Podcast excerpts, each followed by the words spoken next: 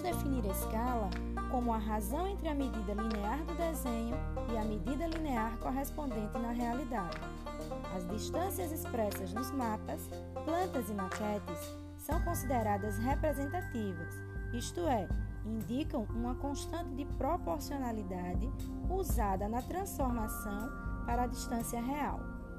Popularmente, escrevemos que uma escala nada mais é que a razão entre o comprimento do desenho e o comprimento real.